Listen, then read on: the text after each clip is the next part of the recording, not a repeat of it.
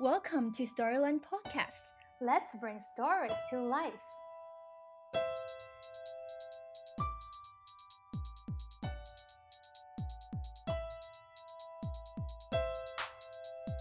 Think the most challenging part was I was very sad sometimes when I was writing it. So you know, I'd be in my room and I'd be like writing and I'd be like sobbing, and then I'd come out and then I'd have to like you know wipe my eyes and like uh, go out because my daughter's outside and I don't want her to, to you be like, why is mommy crying or something.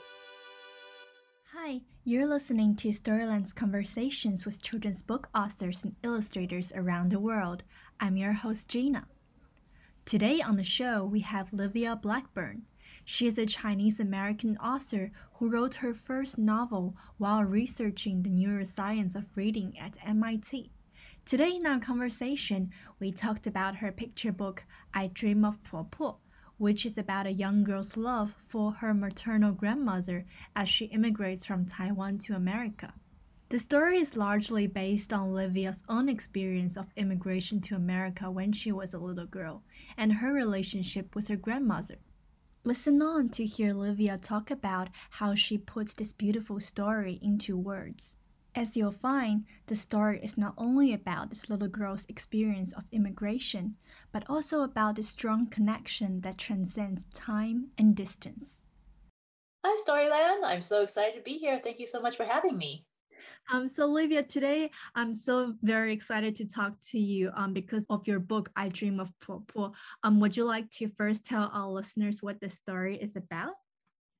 Uh, yeah, so the story is about a young girl who uh, she grew up in Taiwan, and when she was a young girl, uh, you know, she um, her popo took care of her, and then when she moves to the United States to San Diego, it talks about how her relationship uh, with her popo um, change. Popo is maternal grandmother in Chinese, uh, and so it talks about how you know now she's uh, talking to her over the phone instead of being there in person, and, and just you know it's about the immigration experience and how relationships develop over time. Mm. And I know that you personally um, was born in Taiwan and then you immigrated to America when you were five years old. So I imagine that this book is largely based on your own experience. Would you like to talk a little bit about how this story will relate to your own personal experience? Uh, yeah, yeah. So it, it, is very much based on my own experience. So I also, you know, lived in Taiwan until I was five and I moved to Albuquerque, not San Diego, but it's very similar. And, you know, I had the same experience where, you know, I, uh, I went from being taken care of like almost every day by my popo to talking with her maybe once a week or so or once a month. Long distance phone calls were very expensive back then and you know also the experience of kind of losing my uh, childhood language uh, you know um, mm. i can still speak it but not as well so communicating uh, became more difficult as well as I grew up, you know, my, my grandmother passed away when I was a teenager, and you know, I, will still dream about her once in a while, and, and, you know, the dreams will be about different things. Uh, but the one uh, common thread would that be would be that we're having long conversations in English, which we were never able to do when my Popo was alive. And so that was kind of the seed for the book, the, the actual the dream of Popo. Um, mm-hmm. And that became the picture book.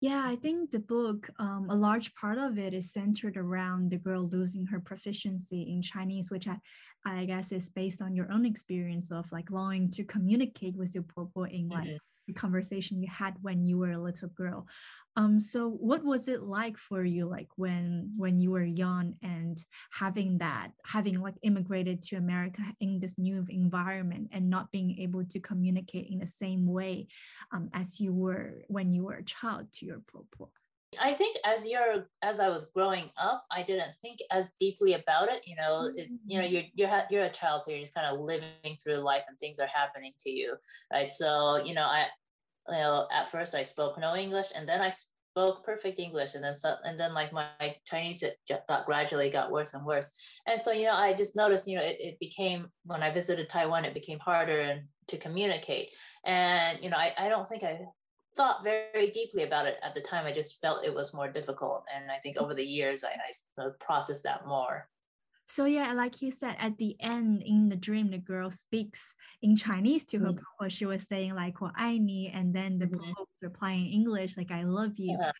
I imagine this is a very significant page for you to write, right? Like the words of it. I wonder uh, what goes behind writing this part of the story, the ending. Did you have like a different ending or did you always have this in mind? Uh, yeah, so that's a great question. Uh, so, um, as I mentioned, that was kind of that's how the story started. It was the dream mm-hmm. where mm-hmm. the uh, Chinese American girl was talking with her popo in English, and it all grew from there. Uh, and uh, it's interesting you asked the question about you know ending this stuff. So the original book was very similar, except for um, it be- it was um, spoiler alert for anybody who hasn't read it it was much more clear in the original draft that the popo had passed away. So there was actually a line in there that said, um, I, I think I cry for popo as we lay her to rest. Uh, and so, um, you know, when we went off, uh, tried to sell the book originally, you know, I received some feedback. Um, people said, you know, it's, um, it's hard to sell a children's book where someone dies. You know, it's not mm-hmm. really, um, uh, that's not really what parents are looking for. And they asked me like, do I want to change it so that uh, the grandmother doesn't die in the end? And I kind of thought it over and I thought, no, you know, I, I don't want to take the death out completely because, you know, that was the heart of the story for me It's like, you know, part of like the connection that they couldn't have while they were alive, they were able to have in death. So I kind of um, stuck to my guns there and we decided, you know, we just try to sell it. If we couldn't, it was fine, you know, uh, but this is what the story was like to me. Uh, and so I ended up, you know, we sent it to uh, Connie Hsu um, and, you know, she was interested and she gave me a, uh, she told my agent, you know, I, I'm interested in a story. Uh, I, I had one little suggestion, um, very minor one, she said, and uh, can I talk to Olivia about it before I take it to acquisitions? And so here I am thinking, oh, well, you know, she said it's a small suggestion. So she, hopefully she doesn't want me to like take the death out, right? Because that would be, you know, a, a big thing for me. Uh, and so, you know, uh, we're talking on the phone and it's like, um, you know, it, it's kind of like a first date with your editor, right? You're kind of feeling each other out. Uh, and you know she seems really nice on the phone and then she finally you know gets to the point and she's like you know um, I love the book. You know, I was just wondering if um, you might be open to one suggestion. And then I'm like, I'm thinking, oh no, oh no. And then she said, uh, it's about the death uh, at the end. and then I go, oh no, right? And I'm thinking that. Uh, but then you know she goes on to say, and actually had a, it was a wonderful idea that she had. It was not to um, not to take it out, just to make it slightly less obvious. So we all basically all we did was we took out that line so that um, you go straight from the popo being sick to the dream.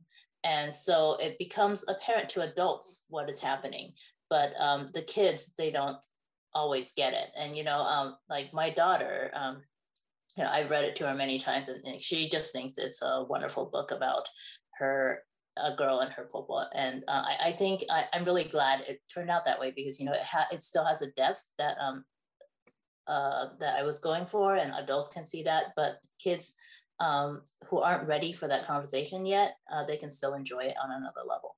Mm.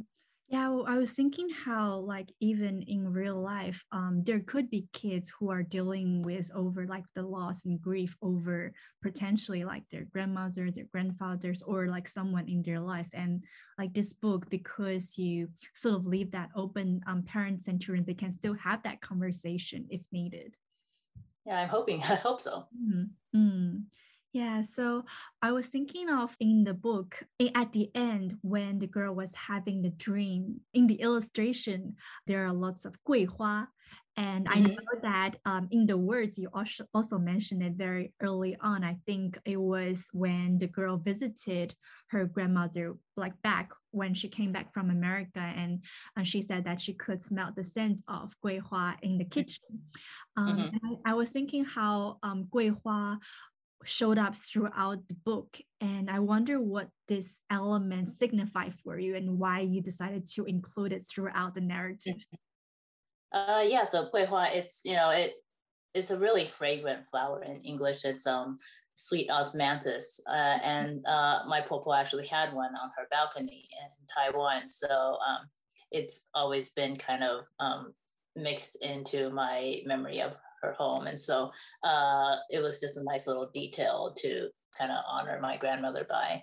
And uh, that was also like the one um, edit I asked in the for the pictures when I saw the the um, draft copies of the pictures. I asked Julia to put some more guiha Hua in the um, in the Popo's apartment, um, just to you know, have that be more present in the story. Mm.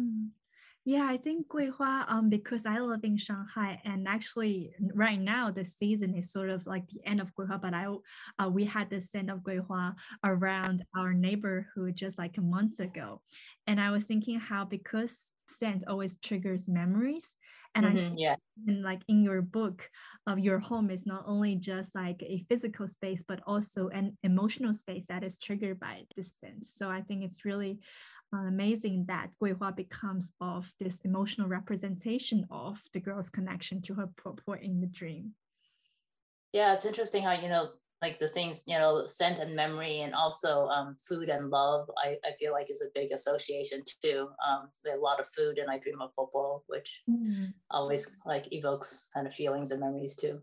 Mm, yeah, yeah. There's a page on on the food that you enjoy, that girl enjoys on um, mm-hmm. New Year with her with her popo too.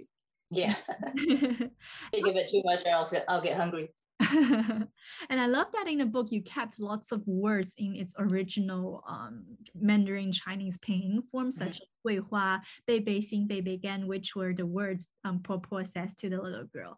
And in the story, you also wrote about how the girl found it strange to call her Po grandma in her American school. Mm-hmm.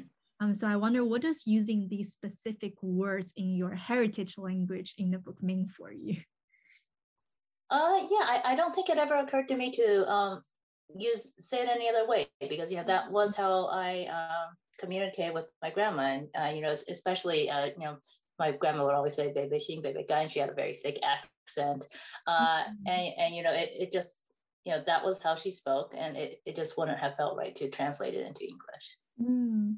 Were you ever worried about um, like because of the language that it would reach um, like smaller smaller group of audience or it would like mean less for you if it's like in english mm. yeah so uh, i wasn't so much worried as about a smaller audience because at that point the publishing industry had become like in the past few years uh, the publishing industry in america i feel like has become much more open to diverse books. Mm-hmm. uh, but the editor and i we, we really did spend a long time thinking about how to present the chinese words uh, how to uh, do we want to put um, you know uh, definitions at the bottom? Do we want to put it at the end of the book? You know and to really think about you know who is who are we writing this book for? Um, how much do we want to hold the hands of people who don't speak chinese? Like how much do we want to let them figure it out? Like you know in the back uh, we were trying to figure out do we um, do we put out uh, you know we had a little glossary. So do we spell out the words in pinyin or do we use the international phonetic alphabet? Uh, and you know like every single um, every uh, single choice yeah, has upsides and downsides. Uh, so we really uh, spent a lot of time thinking about it and don't know if we made the right decision in, in the end, but mm-hmm. um, hope so. Hope people can figure it out. Mm. So when you created this book, when you wrote down the words, did you have an audience in mind? Mm. I think I was just mostly mostly writing for me. Uh, mm. and um, in in that experience so you know i wrote it mostly for myself and then so it was almost a bit of a surprise when i released the book and people started reading it and i got such a strong reaction from people. Uh, you know so many people saying oh i this this is the book you know that i've needed since i was growing up you know I, this is the first book that i've seen myself in you know people saying i've never felt so so seen um, and so that was incredibly touching because you know, I had been writing mostly for myself. Um, and just to be able to know that it kind of helped other people get in touch with their memories of their loved ones too was, was really nice. Mm. Yeah, I was thinking of how this book, even though it is based on the story of this girl's immigration to America, I think even, for example, for children in China, where where they um, might living still in the same country with their um, loved ones, their family yeah. members, they could still be potentially in different provinces, and because of COVID, it might be there might be some travel restrictions that make it harder to um, go see their grandma or grandpa face to face. And I think this book would like help them relate to their very personal experience happening right now. yeah, the, the COVID thing, it, um, it, it's funny because, you know, we wrote the, we um, wrote the book before COVID and, uh, you know, we had those video chat scenes in the book where the, the girl was video chatting with her grandma and, you know, we were thinking about immigration and stuff, but by the time the book released, it was you know, in the middle of the pandemic and, you know, everybody was FaceTiming with their grandparents because yeah, you know, it's, um, nobody could travel at all. So it really felt very um, timely. Mm, yeah were there any challenges when you were writing down this story? Uh, actually, it came like you know of all, all my books, I think it came the easiest. You know, I wrote it in maybe about a week. Uh, I think the mm-hmm. most challenging part was, you know, I was very sad sometimes when I was writing it. So, you know, I'd be in my room and I'd be like writing and I'd be like sobbing. And then I'd come out and then I'd have to like, you know, wipe my eyes and like uh, go out because my daughter's outside and I don't want her to, to you know, be like, why is mommy crying or something? Um, yeah. So, you know, emotionally, it was, it was a very, um, intense experience. Uh, but as far as getting the words out, it, it was incredibly easy. Mm.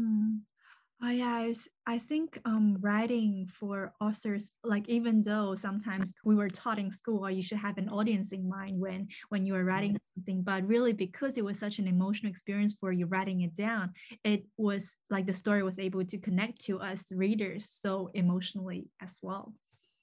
Yeah, I think people just want authentic experiences, really. Yeah. Yeah, and I know that um, you actually write a lot of young adult fantasy novels. I wonder how you compare writing this on, um, like this picture book based on your experience, um, like with writing young adult fantasy novels, which I don't know if it's ever based on your experience. right. Yeah. So yeah, lot, lots of differences between YA fantasy and picture mm-hmm. books. Uh, mm-hmm. So I mean, there's the uh, the content part and the and also like the, the form part mm-hmm. um, as far as the content goes uh, i think uh, you know my ya fantasy the thing about writing that is um, it, it's it was much more removed of an experience you know i wrote things that were inspired by my life that were inspired by the mm-hmm. current events around me but because i had you know it, it was writing about different worlds you know i was taking everything kind of transporting them into like monsters and magic uh, so it was it was very safe you know i could write about my feelings and stuff, but you know, I, I felt like I was kind of behind the curtain. Um, with this book, you know, it felt much more exposed. You know, this was this mm-hmm. was my story. That It was out there. Uh, so so that was one difference. It was also fun just to kind of you know with picture books you, you kind of um, simplify them down so much to something that a child would understand, and so you have to really get into like get to really the heart of the story. Um, as far as you know, the actual art form, um, I think about novels versus picture books as you know, um, as you know, building a ship versus making a ship in a bottle. So with novels, you've got you're like toiling for hours under the hot sun. You're ta- like taking big pieces of like chunks of things and like moving them here and there. You know, uh, you know, it takes like really long hours. It's a lot of work. Uh, um, versus a picture book you know you're, you're in there with tweezers and like little tiny things that you know it doesn't take nearly as much time and um, it doesn't take as much like heavy lifting but you know there's a lot of attention to detail like every single thing is, um, you know, has to be perfect uh, yeah so you know it, it's difficult in a different way mm. Yeah, you were talking about how with writing um, young adult fantasy novels, you were able to hide behind a curtain, but with this book, you had to write out your own very um, authentic experience. I wonder, uh, did you ever feel very vulnerable? Like, how did you deal with that feeling of like being exposed when you were writing mm-hmm. your own story? Like, this is actually like my story, even though it's a right. book format. So it's it's not like a memoir, um, where right.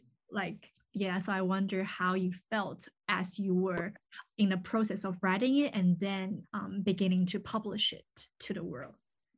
Right. Uh, so writing it it wasn't so bad because you know i was writing it but i was still in my office and you know uh, i'd be like crying and stuff but you know i'm still in my office and you know I, I send it off to my agent i send it off to editors but you know i'm still in my like I'm still at my computer, you know, I, am not seeing people face to face. Um, I actually uh, did get really, really nervous about publicizing this book. Uh, and uh, to the point where I actually um, I went to like talk to a therapist because I, I was actually my biggest worry was that I would be I wouldn't be able to talk about the book without like getting really emotional about it and I didn't want to be you know in the middle of my launch party and like you know crying so hard I can't like uh, uh, yeah, I can't talk about the book or something. So, so I actually uh, did um, talk to someone about it, and kind of uh, that really helped me a lot. And um, what by the time the launch came around, it actually um, was uh, much easier because of that, and um, I I didn't have difficulty as I was doing it. Mm, I guess we can now talk a little bit about um, your educational background, which I learned from your website. You studied biochemistry in Harvard, and then you did a PhD in cognitive neuroscience, where you did research on the neuroscience of reading. And just mm-hmm. relating back to this picture book, I wonder if um, your research did on reading and like the neuroscience of it ever like inform your story writing process yeah uh, yeah, I always get that question. Um, it's um, it sounds like it, but not directly because uh, the reading research I was doing was letter recognition. Uh, so mm-hmm. it, it was at a very low level. So I was looking at uh, you know how children start learning uh, you know letters basically uh, and whereas writing it's it's on a much higher level uh, so as mm-hmm. far as my own research it didn't relate that much um, although you know, the psychology that I kind of learned as a graduate student, uh, I took in classes and um, just the basic background about how people's minds works and like my ability to, you know, analyze stories and stuff. Um, a lot of that uh, that helped, like in a general sense. Mm. Yeah, so you did these um, biochem and like cognitive neuroscience. How did you transition into writing YA novels and then now picture books? Right. Uh, you know, when I was in high school, I really liked reading and writing, uh, but kind of being a good um, Chinese student, I kind of felt like I had to go into the sciences, you know, because I, I, um, I was good at science too, and that seemed like the more practical thing to do. Uh, and so I did psycho, uh, did biochemistry, but I didn't want to become a doctor because that that seemed like too much responsibility. Uh, and so I ended up, um, you know, and I I didn't want to do like biochemistry wet lab work too, and I was interested in psychology. So I moved on to psychology for graduate school. And you know, the thing is, I found psychology interesting, but uh, I think feel like my mind wasn't really made for scientific research. You know, there, there's some people who are really good at asking questions about things that aren't known, and I, I don't think my um, mind was is really wired that way.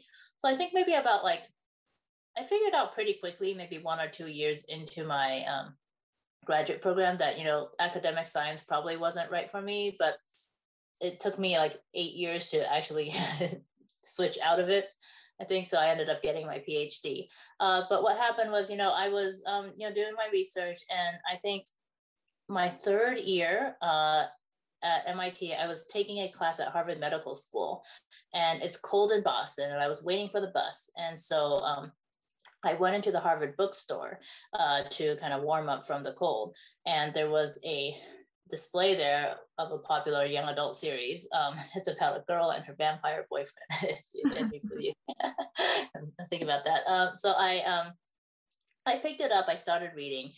You know, the uh, the series is very addictive. So like I ended up reading the whole series over the weekend, and then you know, I started thinking, you know, I used to really like writing. Like, why don't I ever do it anymore? Mm-hmm. Um, because I'd become so busy with science at that point. You know, it had been 10 years since I did any writing at all. And so it kind of became my hobby on the side. You know, I would go to lab in the mornings and I daydream about my story as I was walking to lab, and then I, then like come home and I write a few pages. Uh, and so I just ended up writing a novel that way uh, and kept on um, uh, it just kept on going. Uh, and so it ended up that I sold my first novel maybe about a year before I defended my dissertation. Mm-hmm. And mm. then um, I just never looked back. I went full time into writing. Wow, it's amazing you were able to uh, write a whole novel while you were writing your dissertation as well. well, you know, uh, when you think about it, a novel is only about 300 pages. You know, if you write a page a day in a year, you'll get a novel. So oh, yeah. it's not as hard as people think. Mm, mm. So I imagine, as you said, um, you used to like you write a lot when you were in high school what about like when you were a child did you always like read and write a lot because because at storyland we we like teach kids to write their own stories and we want them to like become creative individuals as they grow up and so i wonder like how were your childhood experiences influenced mm-hmm you as a creative person now? Right. Uh, yeah, so I was an only child, so I, I, did read a lot of books, and I loved books, and I was always carrying one around. Um, and I, I, remember I was writing stories uh, from pretty early on too. Like the first story I remember writing is maybe like in in sixth grade or something. Uh, we had an assignment to write a short story, and like um, you know, it was only supposed to be a few pages, but I, I wrote like 12 chapters because I got really into it. Uh, and, you know, I just, I just kept on writing.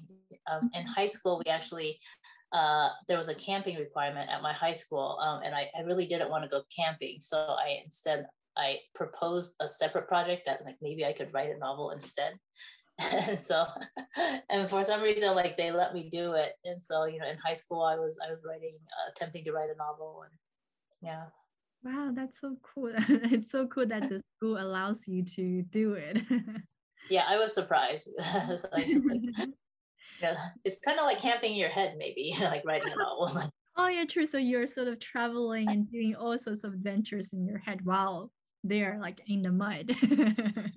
right. I'd much rather be in my head.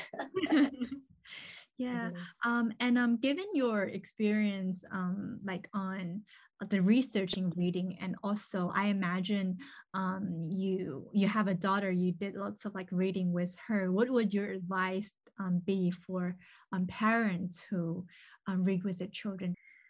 Oh yeah um, i just say you know just try to read as much as possible. Like it, mm-hmm. i found it helpful with my daughter to um, just uh, always have a lot of different books available for her. So we make our weekly trips to the library and get new mm-hmm. books all the time. And so it's mm-hmm. always something new. And, um, you know, thankfully she loves it. Yeah, yeah, I think that's very much for today. Thank you so much, Olivia, for being with us on the podcast today. Oh, thank you so much for having me.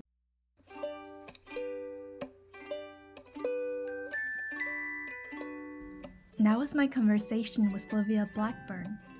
If you have a loved one who is overseas right now, or one that you cannot see face to face, I'm sure I Dream of Po is a story you'll be able to relate. If you want to learn more about the book or learn about the author Olivia Blackburn, you can check out her website, which is included in our show notes. Subscribe to Storyland Podcast if you want to listen to more conversations we have with children's book authors and illustrators. That's so much for today. I'll see you next time.